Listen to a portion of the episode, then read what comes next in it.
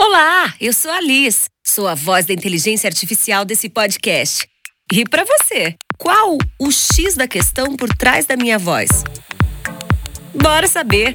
Começa agora o podcast O X da Questão. Cola aí! Fala, podcasters! Tudo bom com vocês? Então, aqui quem vos fala é Jennifer Morato, aquela que diz que trabalha com experiência do cliente. Mas eu não só digo, não, eu trabalho mesmo, entendeu? Eu dou valor no meu trabalho. E junto comigo tá ele, que é quem garante a credibilidade desses minutos ricos desse podcast, que é o nosso querido Chris Kitts. Olá, Jennifer. Muito obrigado pelo convite. Nós vimos que é realmente muito importante essa iniciativa que você tomou. Constatamos isso. é né? importante. Mais do que nunca, esse 2020, várias coisas se fizeram importantes. E a gente tá Muito. aqui para falar disso, né?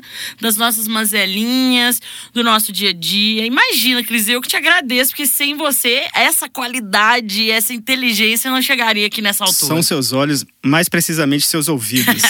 e meus ouvidos. e hoje a gente tá aqui, Cris, com uma convidada mara top. Uau! Uma mulher incrível. Ela é editora. Uma pessoa multidisciplinar. Ela é revisora, ela trabalha. Eu vou deixar ela falar onde que ela trabalha, que é mais legal ainda. Luana Luquezzi. E aí, galera, tudo bom? Meu nome é Luana, como Jennifer bem disse. É um prazer estar falando aqui com vocês hoje. Prazer, Cris, valeu pelo convite. É, eu trabalho no Grupo Editorial Autêntica. Massa. Sou editora assistente lá e eu atualmente faço as revisões dos livros da Autêntica Business. E aí vocês devem estar nos perguntando o que, que tem a ver esse assunto com o que a gente vai falar hoje. E aí, Liz, conta pra gente, o que, que a gente vai falar hoje? Ai, hoje eu tô tão zen. Porque o assunto de hoje fala sobre minha alma. A linguagem. O que é linguagem pra você? A lista é inspiradaça hoje, hein? Mas como ela bem falou, vamos falar sobre linguagem. É isso. Polêmico. A gente não gosta de lidar com temas bem padrõezinhos. Hoje né? em dia, linguagem tem duas conotações. Uma da língua portuguesa, né, literal, e a outra do funk. É isso. é isso. A gente vai falar um pouco da linguagem do português. Vamos tentar, É, não é. sei. Mas se quiser do funk também pode. Eu, eu tenho talento. Esse tema é um tema básico, é padrão. A gente tem que pensar na linguagem para se comunicar, mas é como a gente achou que fosse ser quando existiu humanidade, né? E hoje ainda continua sendo o maior desafio da humanidade comunicar-se. Comunicar-se. Comunicar-se. É isso, Mas já, isso já também- ficou uma poda bem tranquila. Embora isso não seja tão relevante assim. É isso. Porque eu entendi que você está falando que você quer se comunicar, independente da partícula se ou não. Mas essa é a importância, inclusive, esse olhar que a gente quer trazer sobre os voice bots e os chatbots, né? Até que ponto a gente tá, de fato, entendendo o que o usuário quer dizer. Às vezes a gente perde um usuário por uma questão de curadoria. Exemplo, sei lá, se a gente vai confirmar um endereço e o cara fala, ah, eu tô aqui na rua Assis Chateaubriand. Será que ele vai falar Assis Chateaubriand ou ele pode falar Assis Chateu? E a gente tem que estar pronto para entender, porque basicamente é isso que você acabou de exemplificar. Você entendeu? A mensagem foi passada? É, é, acho que é esse deveria ser o nosso foco. Parafraseando o nome do podcast O X da questão, linguagem é toda forma de comunicação humana. Isso, boa. Eu posso ter vários tipos de linguagem. Hoje estamos gravando no estúdio. A primeira vez que você entrou no estúdio, você falou: Nossa, eu tô travada. É. Isso é uma linguagem, é o body language. O corpo também fala, né, as nossas reações. Se o corpo trava, automaticamente a voz, como faz parte do corpo, também trava. Total. É uma linguagem muito complexa, o body language. De gestos, Exato. caras e bocas, é, É. atitudes, né? De pôr a mão no bolso, é, É, de cruzar os total. braços. Isso fala muito sobre a pessoa. E a linguagem é uma ferramenta muito precisa na comunicação. E, consecutivamente, comunicar é ter um feedback. É isso. Seja ele assertivo ou não. Que também isso tem que ser levado em conta em muitas experiências de usuários. Como comentamos no primeiro episódio sobre a mídia final, né? O que a gente entrega de Uhum. verdade. Né? Como foi a entrega disso? A linguagem é esse processo. Ah, que exato. também pode ser ramificada a partir do feedback, sendo ela foi conclusiva, É. ela foi produtiva, ou seja, ela produziu uma outra experiência, ou se ela foi assertiva. Acertamos em alguns pontos, mas não concluímos o que É, queríamos. e, e aí tem um, um fator muito importante que por, por- exatamente isso que você disse, assim. Como que a gente chega, inclusive, à conclusão de que linguagem que a gente vai utilizar? Para aquele robô, como é que vai funcionar essa comunicação?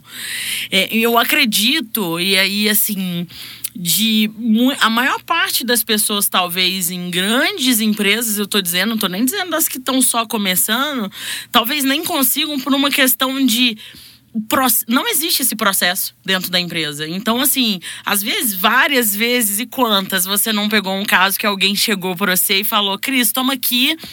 E aí é um homem e ele tem, sei lá, terceira idade, e aí o público precisa de ter uma ideia de responsabilidade. Aí você fala, mas de onde que veio isso? O que nos remete ao assunto do primeiro podcast sobre aquela tríade, falando da primeira parte daquela tríade, o roteiro.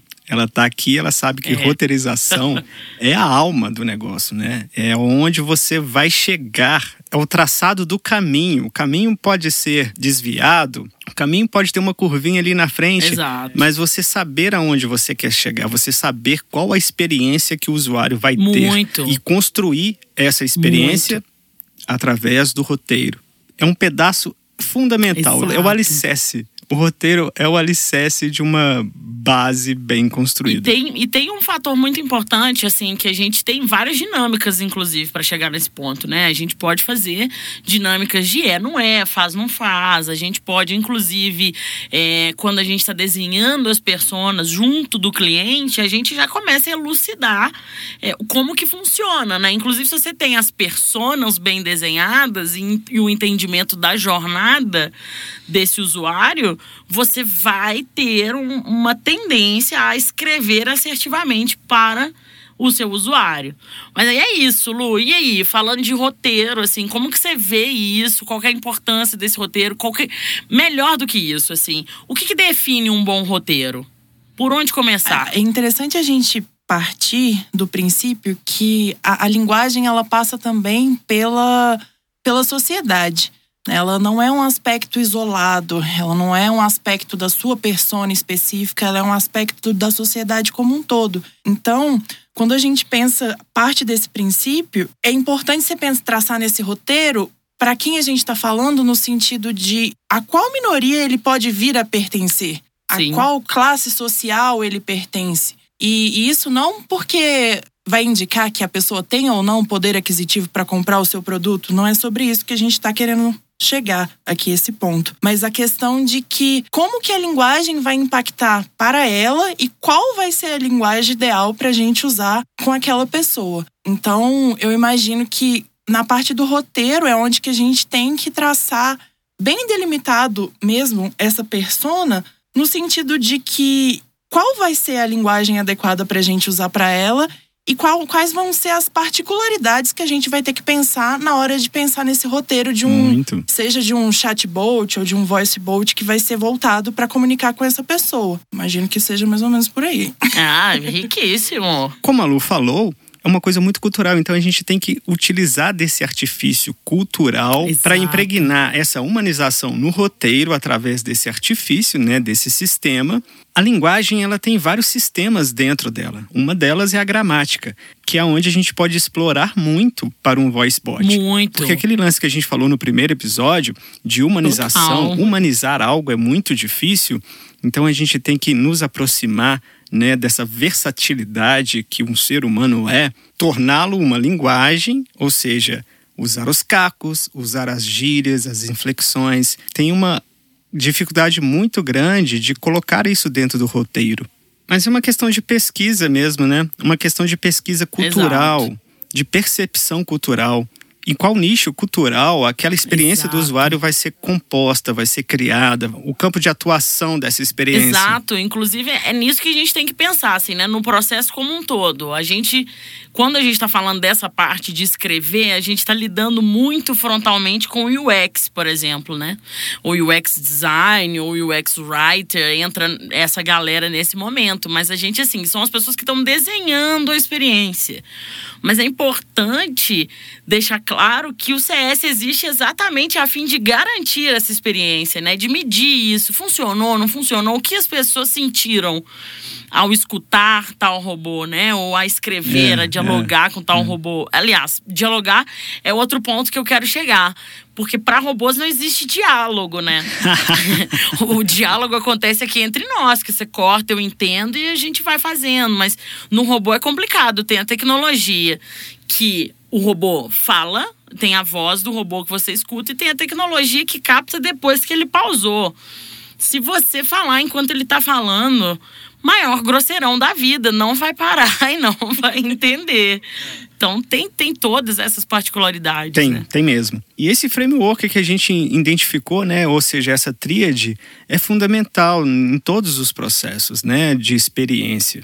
E uma coisa que é muito interessante, quando essa tríade funciona muito bem, a gente tem feedbacks muito interessantes que mostra que a experiência funcionou, ou seja, que rolou a ideia, né? Porque a gente já tem experiências de pessoas Tem, que rola. começaram um atendimento sisudas, né, meio chateadas, mas no final do atendimento já estava convidando o robô para tomar café em casa. Então, as experiências são muito divertidas, né? Quando a gente consegue obter isso, né, esse feedback positivo Total. e produtivo, porque também é um feedback ao qual a gente pode usufruir muito dele. E isso Muito. nos mostra essa transição inicial, quando a pessoa está ali no início do atendimento, com o pé para trás, desconfiada, e aí a linguagem vem quebrando o gelo, é aquela quebra de gelo. Ah, exato. Quando tu atende o telefone e o cara fala: Olá, eu sou um agente virtual.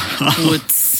Ali já tá toda a sua raiva Putz, jogada sabe, pra aquele segunda- número que você ligou. Segunda-feira de manhã. Mas se ele te aborda através da linguagem e lhe traz um conforto, aquilo muda de figura. E isso é uma grande sacada do roteiro. Aproveitando a presença da Lu, ela pode falar com muito mais propriedade do que a gente, né? Por que, que existe um best-seller? Por que, que um livro vende mais que o outro? E às vezes livros que falam sobre o mesmo tema, mas aí você vai ver o diferencial. Qual foi o diferencial? Nicho, eu diria nicho. É uma das coisas mais fundamentais para quando você quer fazer um, um lançar algum material que seja certeiro. Tanto no, no mercado editorial, tipo assim, tipos de editoras que existem, tanto nos tipos dos livros, nos gêneros dos livros mesmo. Eu acredito que quanto mais nichado e quanto mais você conhece o seu público, mais você consegue produzir algum tipo de entretenimento para ele. E da mesma forma, mais você vai conseguir atingir esse público. Da mesma forma que funciona a linguagem com os chatbots. Tipo assim, eu acredito que quanto mais informação você tem sobre esse público, e às vezes é, eu imagino que essa informação é algo menos é, geral do que pode parecer a princípio. Tipo assim, não é apenas onde a pessoa mora, os hábitos de compra ou alguma coisa do tipo, mas nessa faixa etária, será que as pessoas ainda estão usando por exemplo, eu não sei, né, no final, como uma forma afirmativa, ou isso fica muito cansativo?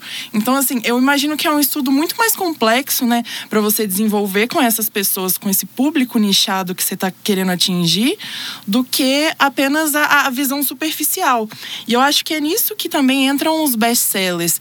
É, recentemente, a gente estava trabalhando com um livro que abordava a cultura indiana, por exemplo. E existem N formas estereotipadas de você abordar essa cultura indiana. Você sabe que tem uma coisa, você sabe a respeito da cultura deles de casamento, você sabe a respeito de, da beleza das mulheres indianas e tal. E você pode botar um produto no mercado extremamente estereotipado a respeito dessa cultura se você realmente não se propor a entrar lá dentro, né? Então eu imagino que entender a sua persona é muito mais do que você apenas é, observar os comportamentos mais nítidos, né? Eu imagino que quando a gente pensa no como que ela vai entender, como que ela vai se expressar, como que ela vai se comunicar, é um infinito de possibilidades extremamente complexas. Porque a, a, escolha lexical que a gente tem de palavras, ela não é arbitrária. Né? Ela vem como uma resposta de diversos fatores psicológicos, sociais, enfim.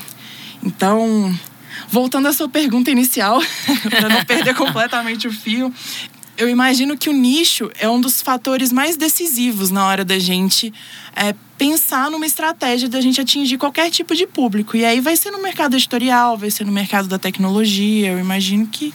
Você, você já teve lá, Lu, no seu dia a dia, é, algum livro? Porque assim, também tem isso, né? Nem todo mundo que a gente vai lá e compra o livro e lê foi a pessoa que realmente escreveu brilhantemente aquela ideia. Na maior parte das vezes é uma luaninha que está lá atrás fazendo essa função. Mas assim, você já teve, por exemplo, já chegou para você algum trabalho e aí já num paralelo aqui sobre isso, que você teve que mudar completamente a linguagem que chegou na sua mão para porque, olha, para esse público não é assim, não vai funcionar, não não é dessa forma que a gente vai dizer? Sim, sim. E e, na verdade, aconteceu recentemente isso com um trabalho frila que eu peguei. E eu, assim, a minha especialidade atualmente são mais livros técnicos de negócio. Então, é, talvez essas particularidades elas sejam mais voltadas para entendimento didático, uhum. sabe? Por vezes, às vezes a gente pega um livro muito muito denso e a gente tem que tornar ele mais maleável para as pessoas entenderem. Às vezes, por exemplo, a gente tem um livro que é sobre IoT, internet das coisas. E quando a gente pegou ele, assim, bruto, a gente falou: caramba, nem eu entendi o que está escrito aqui, sabe? Não é uma questão de você saber português. Sim. Você precisa de, de tá inteirado dos termos. E aí tem uma escolha de quais termos a gente vai manter em itálico para preservar estrangeirismo, por exemplo. Será que esse público reconhece essa, essa palavra? Ou será que ela é completamente distinta e é bom a gente, às vezes, puxar uma nota explicativa sobre aquela palavra? Mas, ocasionalmente, eu também trabalho com livros de romance, que eu acho bem interessante esses, esses raros casos. E daí chegou um livro para mim é, de uma autora que não era brasileira. E ela estava querendo vender aqui no mercado brasileiro. Uhum. E assim, é, apesar de eu não ser uma grande consumidora de livros de romance, é, e não só de romance, o, o, gênero, mas também de romance de amor, né? Aquele uhum. romance amorzinho. Então, eu tive que fazer uma pesquisa. Tipo assim, o que, que é interessante para os leitores nesse desse nicho aqui no Brasil, o que, que eles gostam. E aí, quando eu terminei de ler a história dela, eu, eu, percebi que tava assim, tanto quanto clichê, sabe? Eu não vi o que, que ela poderia te trazer de novo. E eu comentei com ela assim: talvez a gente aborda melhor, mais profundamente, uma questão racial aqui. Será que a gente não deixa essa fala da sua personagem principal, que ela é de Angola, com traços de um português que não é o nosso. Então, assim, às vezes a gente tem que trazer para a realidade do personagem, né? O que que a gente está querendo passar, assim, porque muitas vezes quando a gente tenta imaginar um diálogo na nossa cabeça, a gente faz de maneira mecânica. Total. Porque você não está vivendo, você não é a pessoa, não está naquela situação. Então, assim, o, o, autor, ele tem que ter um cuidado gigantesco, que na maioria das vezes ele não tem. Ah, certamente. Porque... É, isso a gente vê muito, porque tem uns roteiros que chegam aqui. Um ponto interessante que você falou foi justamente esse easter egg, esse ovo de Páscoa, esse algo a mais escondido ali no meio que faz chamar a atenção que difere de outros. Quantos romances existem, né? Mas por que que aquele dá um diferencial, né?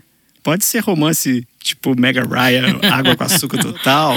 E eu arrisco dizer que um dos fatores mais potentes para fazer isso é a identificação. É, é a pessoa que você está pensando que vai se interessar por aquele livro se identificar com aquilo. E nossa, é, é impressionante como que isso se dá pela linguagem, pela forma como os personagens se comunicam, sabe? Boa, Às vezes boa, boa. parece engessado, parece que são duas pessoas tendo conversas formais e são dois namorados, sabe? Tipo assim, nossa, e às vezes as descrições dos atos, tipo assim, ele olhou, virou a cabeça, mexeu, balançou, tipo assim. Clichêzão. Não, sabe? Tipo, eu não tô querendo saber do movimento da cabeça do personagem, eu quero ver, tipo, a, a leitura corporal, como que ele interagiu com a outra pessoa. Então, assim. A é- riqueza de detalhes, né? Isso. É o que a gente falou também no primeiro podcast, né? Sobre a tela mental. Automaticamente, quando você lê algo ou escuta algo, você projeta na sua tela mental. E é isso que vai acontecer com o usuário quando ele recebe uma ligação ou quando ele vai fazer uma ligação e é atendido por um chatbot. Ele já cria aquela persona na tela mental dele. Como ele vai criar isso, né? Importante a gente falar nisso, eu já ia tacar um gerúndio aqui, cara. É. Mas também não tem nada de errado com ele, eu tô aqui pra defendê-lo. Não, falando na hora eu até certa é uso, outro tem naipe. alguns chatbots que até eu, eu tenho até uns amigos chatbots que usam. Que isso, cara. Mas a ideia é justamente essa. Proporcionar ao roteirista que vai criar aqueles chatbots que ele tá fazendo isso, ele tá criando algo na tela mental da pessoa. Ou um roteirista de UX, nessas várias ramificações, essas várias áreas que o UX abrange hoje em dia, para justamente tirar aquela estigma, olá, eu sou um agente virtual. Olá. E tornar essa experiência cada vez mais agradabilíssima ao usuário, né? Ao ponto no final do atendimento ele criar quase um laço afetivo com o robô. Eu brinco porque eu fico vendo a minha mãe conversando com a Alexa e ela tem um diálogo muito melhor do que eu com ela, porque ela trata bem a Alexa e ela funciona muito mais com a minha mãe. E esse poder de interação né, é fundamental. Porque a partir do ponto que eu me apresento como um agente virtual, eu já criei todo um arquétipo na sua mente. Total. Mas se eu falo algo logo na sequência que eu quebre esse arquétipo, as coisas mudam completamente, porque eu já criei uma outra persona na sua tela mental. Então, mas você sabe que aí que, que eu, eu sou muito Luana Piovani dos voice bots no mercado daqui, né? Então, assim, as minhas polêmicas estão sempre atreladas a isso e é muito difícil de quebrar essa mentalidade das pessoas que te solicitam a demanda. Isso. Por exemplo, e aí eu não tô nem falando interno, tô falando que isso vem de um cliente pra gente, né? E aí chega e chega assim. é, Ah, mas eu queria que fosse assim, porque eu gosto que fala desse jeito, porque o meu público. E assim, cadê o estudo do seu público? Não tem. Então, quem te falou que é legal você falar: Olá, eu sou um agente Oi, virtual. eu sou um agente virtual." Bom dia. A, a, a fulana agradece a sua ligação. Sabe assim, é um protocolo que todos nós, aí sou eu, Jennifer, Cris, Lu, todo mundo que tá ouvindo, ou boa parte de quem tá ouvindo, todo mundo já tá de saco cheio disso, porque tá padronizado. Por que, que o atendimento de um agente virtual precisa ser robótico? Isso. Por que, que a gente não pode falar C com ele, de repente usar da regionalidade? Por que, que a gente não tá fazendo um robô no Nordeste, um voice bot no Nordeste, e a gente, e a gente não usa no meio da frase, oxi, oxi, mas olha. Vice, sabe? Eu acho que isso é, é exatamente vai de encontro ao que você disse, assim. É isso, inclusive, quebra gelo com quem tá escutando, que você acha tão ousado porque foge do padronizado. E outra coisa, o, o cliente, o usuário final, ele não sabe, na maior parte, diferenciar a URA de agente virtual. Então é tudo robô, né? Então a gente precisa garantir essa coisa específica no- na linguagem, né? No dia a dia. Eu tô percebendo uma coisa muito interessante aqui, que talvez é, perpasse mais pela literatura do que pela linguística. Será que o roteirista ele não tem que ter um cuidado mais literário e menos linguista? Porque na faculdade de letras a gente vê a linguística como uma das partes mais sérias do curso. É a parte mais, digamos assim, é, analítica, é partes que tem até fórmulas. E eu acho que não é isso que a gente está falando aqui. A, a tecnologia ela é repleta disso, ela é repleta de números, ela é repleta de fórmulas. E a gente está querendo trazer a humanidade, como você bem disse. O que, é humano é a literatura.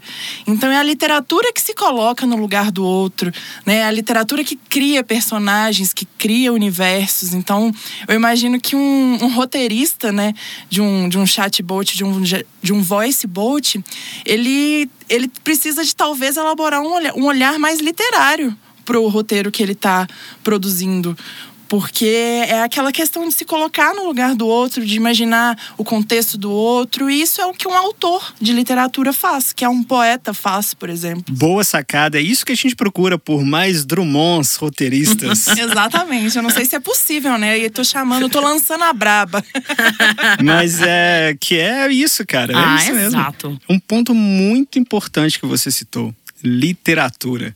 Então, por mais Drummond, eu citei Drummond porque realmente quando você lê uma poesia de Drummond de Andrade, você já vai criando na sua tela mental. É impossível você não fazer esse processo, né? Você sua tela mental já tá né? pronta ali, cara. Total. É uma proposta muito mais produtiva a esse mundo de VUIs, de chatbots, de voice bot, que é usar mais literatura e menos linguagem, estudos, enfim. né? Por favor. Por mais literatura, por mais E eu humanização. ainda me arrisco a dizer e, e trazer um outro contexto, um outro conceito também, que é o conceito da sociolinguística, que ela talvez seja muito mais válido do que a gente falar sobre apenas a linguística, porque é a, a sociolinguística que vai é, trazer para a nossa realidade, né? trazer para a nossa sociedade e para as nossas particularidades enquanto sociedade a forma que a gente vai se comunicar. Não adianta uma linguística que não é social. O primeiro passo da linguagem é ela englobar todos, inclusive aquelas pessoas que não vão saber falar assim. Chateaubriand.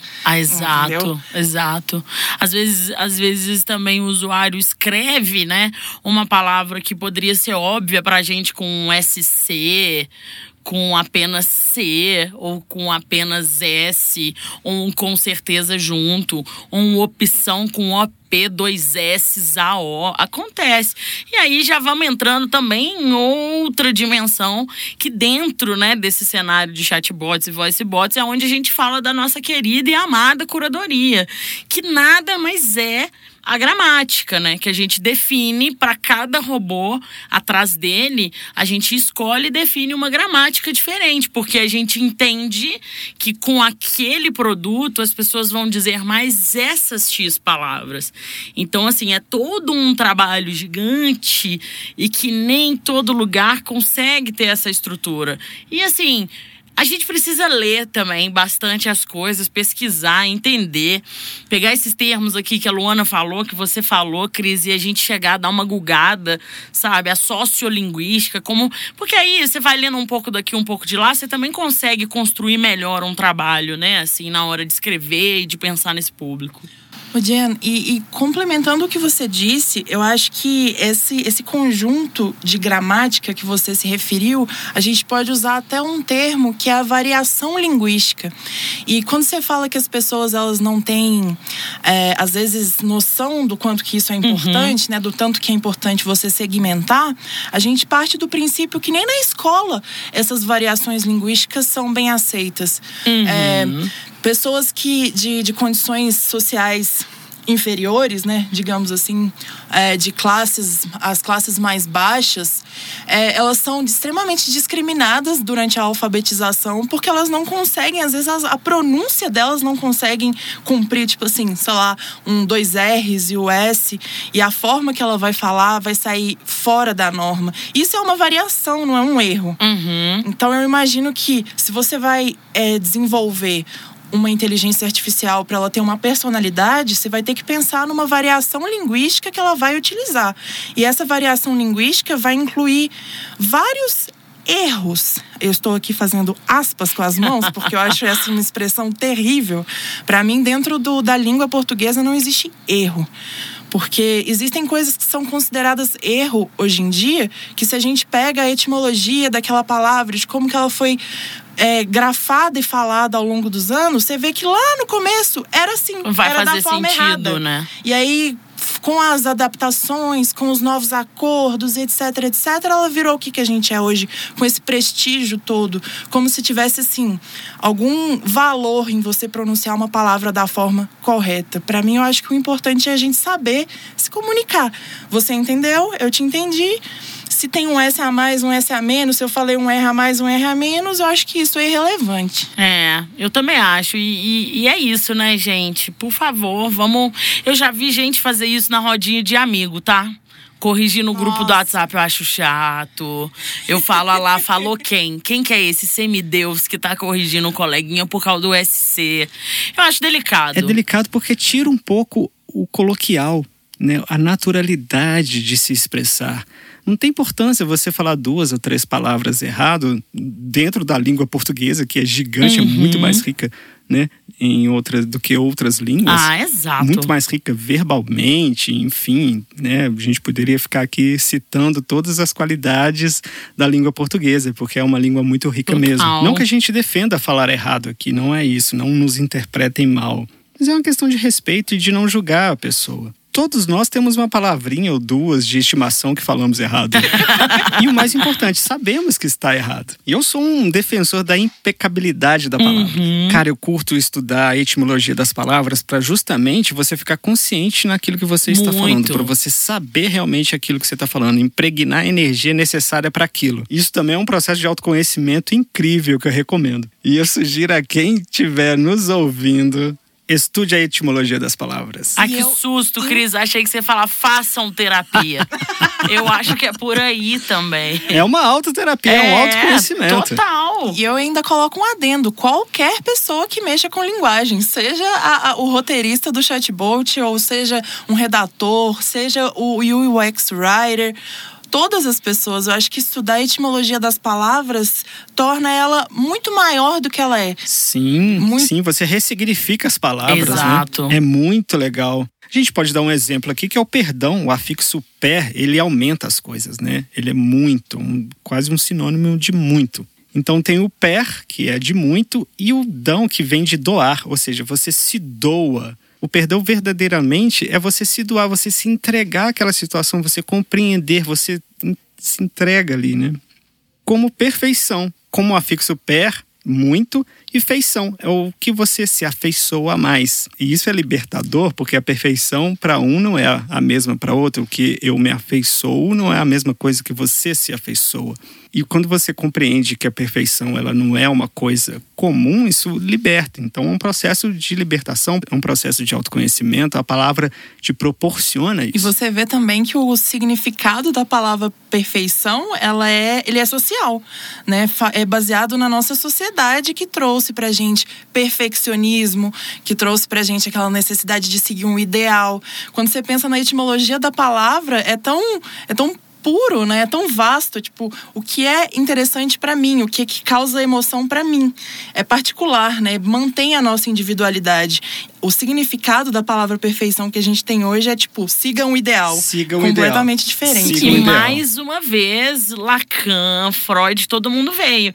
Você percebe que tudo isso é muito do eu mesmo, né? Muito do indivíduo, das nossas percepções e, e incrível. Amei esse papo aqui agora, ó. Não sabia, hein? Eu vou sair daqui perfeita.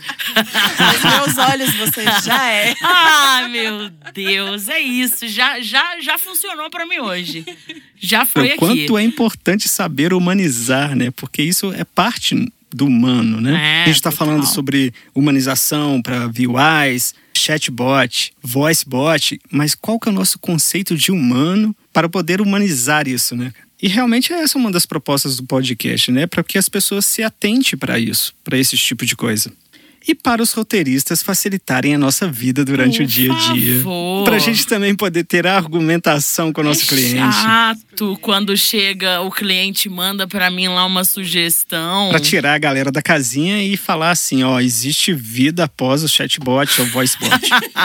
a gente fez um robô esses dias de voz que ele é tão legal, cara, mas o cara é tão simpático que ele fala assim, olá, e eu falo o nome dele, e a galera já manda um, e aí, fulano, tudo bom? Bom dia.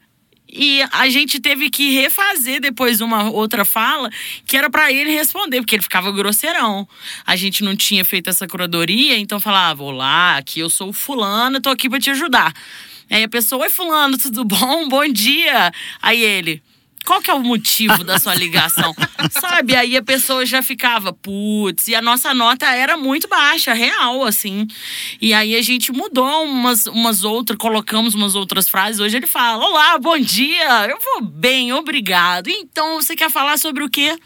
Mas E ficou amigão da galera.